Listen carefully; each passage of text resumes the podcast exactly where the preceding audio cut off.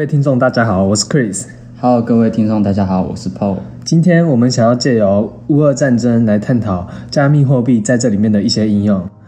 哎、p a u l 听说你在这个乌俄战争里面亏了不少哎、亏烂喽！哦，因为我是自己是投资比特币还有以太币，那一天就是直接腰斩，所以就扑通就不见了。那你为什么没有就是买一些俗称稳定币的一些东西啊？哦，你说像 USDT 那一种东西，对，因为其实我没有很了解像泰达币 USDT 这种东西的一些概念。呃，USDT 它是一种美元稳定币，就是它是跟美金挂钩的。呃，意思就是说，一块一颗 USDT 跟一块美金，它的价格价值应该要是相等的。所以，嗯、正常情况下，它会处在一个稳定的状态，所以它就叫稳定币。哦，那像我有看到 USDT，它原本跟美金挂钩，大概兑换的是一比一，对。然后，但是像乌克兰人民他们大量兑换的时候，有甚至涨到一点一比一的状况。这么夸张？对，那如果是俄罗斯人民的部分呢？哦，乌俄罗斯就是那个 oligarch，Yeah，oligarch，oligarch，对对，因为就是他们，呃，就是除了乌克兰人民他想保护自己的资产，我们的 oligarch 也想要保护自己的资产，所以他们就是有用加密货币在阿联酋投资房地产来保护自己的资产，这样。但我们刚才提到的主要都是把资金赶快外逃出去，那其实好像有一群人。不是说有一群，就是有一个政府，就是乌克兰政府，他们其实更需要的是资金流进来。对我有看到，就是乌克兰他的副总理啊，他其实有在 Twitter 发了一条贴文，就是上面有他们加密钱包的网址，他们是鼓励各界去用虚拟货币来进行一个战争的捐款，像他们在第一天短短的一天二十四小时内就得到了超过一千万美元的巨款哦。那么多钱，对，而且除了这个虚拟货币以外，他们还有另外制作了一个国旗的 NFT，你知道他们我知道，我知道，我有看到那个新闻，就是他们好像用国旗 NFT，就是一两天都筹集到一两百万美金。对那个是很可观的。如果以后中共打过来，啊没我事。们讲的好像都是比较是乌克兰方面的一个问题。那俄罗斯方面，他们受到制裁嘛？那加密货币有什么样的应用？讲到俄罗斯的话呢，那他们大家都知道已经被逐出 SWIFT 了嘛，就是我们对，就是那个呃结算系统。对，那他们被逐出 SWIFT 之后，他们的资金就没办法一个很快速然后安全的流通，这时候他们就要借由加密货币了。但是呢，像 DMarket 这种大型的交易平台，其实就是受到各界的压力，已经对俄罗斯人民啊，白俄罗斯的人民的个人的钱包已经进行了一些封锁冻结。对，但是像是币安这个交易平台，它就呃，它为了要维持去中心化这个概念，所以它并没有冻结俄罗斯的个人账户。对，那像币安这个秉持一个初衷，其实我们可以探讨出一个问题，就是加密货币我们到底是真的去中心化了，还是我们其实只是把中心化藏起来？对，其实这个问题它是一个比较开放的问题，因为到现在我们也没办法下一个定论，这个大家可以自己去思考。那我们今天主要要探讨的一个问题是，加密货币到底能不能作为避险工具？对，但是像我们熟知避险工具可能有黄金啊，那其实我不太了解到底什么特质的东西才可以成为一个避险的工具。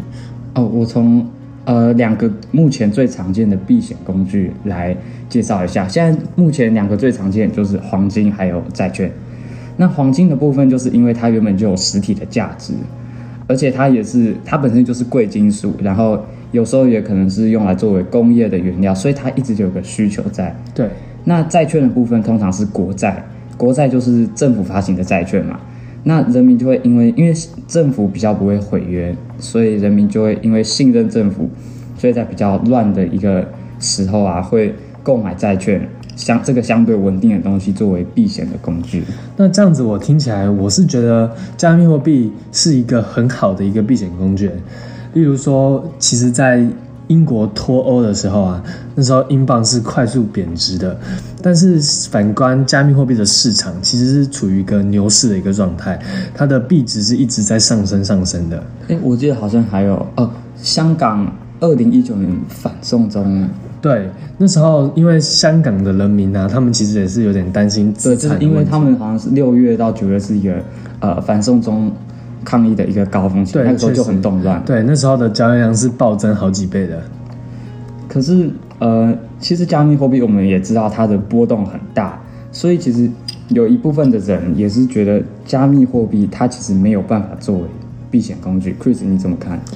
我觉得，因为可能他们的提出的理论是，加密货币它不是一个很有实体价值的东西。像平常假设是黄金好了，即便黄金失去了价值，我们还是可以用黄金盖一栋房子。但是加密货币是一旦失去价值之后，它就是一个虚无的东西，它不存在任何的实体。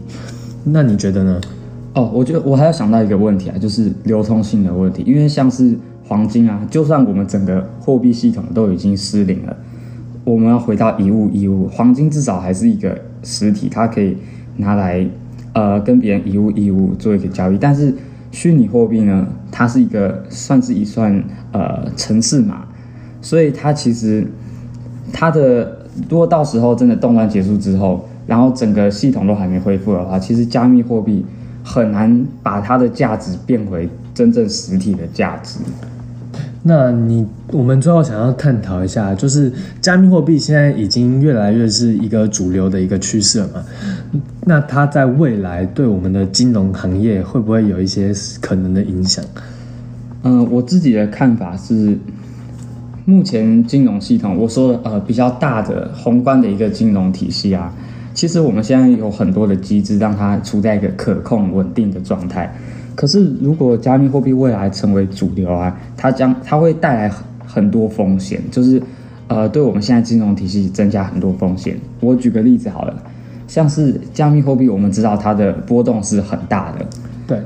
那如果它未来成为一个主流的货币啊，或是金融产品，成就出现在大家的资产配置中的话，那这样子不只会放大个人的一个资产配置的风险，到时候可能因为蝴蝶效应就会影响到整个金融系这金融体系的一个风险就会同时被放大，可能会更容易引发金融危机。那像其实，呃，比特币啊、以太币这种强势货币，如果因为人们的预期心理啊，认为它未来是看涨的话，其实大家在供给量不变的情况下，就会把它做一个囤币的动作，这样市场上的交易量就会快哦，速减少。你是说就是呃，因为价格很高，然后大家都不愿意卖。对的，那这样子最后可能交易量下降，反而会造成一个经济萧条。那如果反过来看，如果供给的商、啊供给商就是供给商一直攻击，一直发币，一直发币，一直发币，那最后就贬值。对，这样子可能是恶性通膨，通膨甚至会是泡沫化了。哦，那除了这个以外，Chris，你觉得还有什么样的一个冲击？我觉得最直接的应该就是对我们现有的银行啊，会有一些蛮大的业务影响。像银行平常他们会用比较低的利率付给我们，拿到我们的存款，然后再借由我们付给银行较高的利息来贷款嘛，这样子就会出现一个存放的一个利差。然后，但是如果加密货币它的流通性，然后跟它的手续费较低的话，人们可能会觉得说，就是呃，传统银行它的诱因就减少，对然后大家都可能把自己的资产都放在加密货币里面。，对，这样子它不仅它的它的那个收益减少，它的存款可以拿出来借贷的也很少，我们就没办法用比较低的利率进行一个贷款的动作，最后它就会在金融界的影响力会下降蛮多的。这样听起来好像还不错哦。我们一起囤币，一起打倒银行 啊，没有开玩笑，因为其实我个人认为，我自己的看法是，其实加密货币没有办法完全的取代法币。比较可能的趋势是未来的法币去进行数位化，因为像我以非洲举例好了，他们的呃金融体系啊比较起步比较晚，所以现在其实很多非洲都已经在用手机支付，或是有些呃假钞流通比较多的地方，他们主要都是在用手机在支付，所以对他们来讲，用一个数位的法币来支付不是一个太难适应的事情，但是在数位就是在发行数位法币之前啊，其实还有蛮多的路要走。对，这样就是就要讲到我们数位货币的法规问题了。在政府没有监管的情况下，它是一个风险蛮高的一个而且还有人会拿洗钱啊。对，但是像美国的那个监管委员会，呃对，他就已经有已经开始立一些防洗钱的、防洗黑钱的一些条款啊，来监管这个加密货哦币，哦。所以就是透过现在管制呃监管加密货币的法律，未来也可以适用在数位法币上面，让整个呃整个数位货币的市场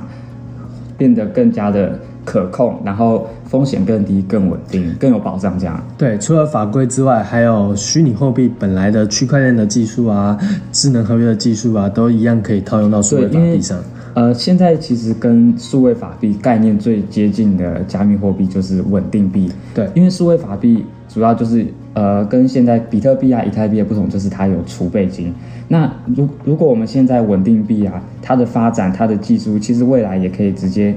呃，因为等它发展比较成熟的时候，我们可以直接套用到数位法币上，就可以发行像是数位人民币。数位美金，可能数位新台币之类的，呃，相关的数位货币，让我们未来真的可能就是都只要用手机支付。对，这些其实都是现在已经慢慢在研究的一些趋势了。对，那呃，我回顾一下，我们今天主要就是一开始先介绍了一下加密货币在乌俄战争的应用啊，然后接下来就是探讨我们最主要的加密货币能不能当避险工具，最后我们就是呃发表了一下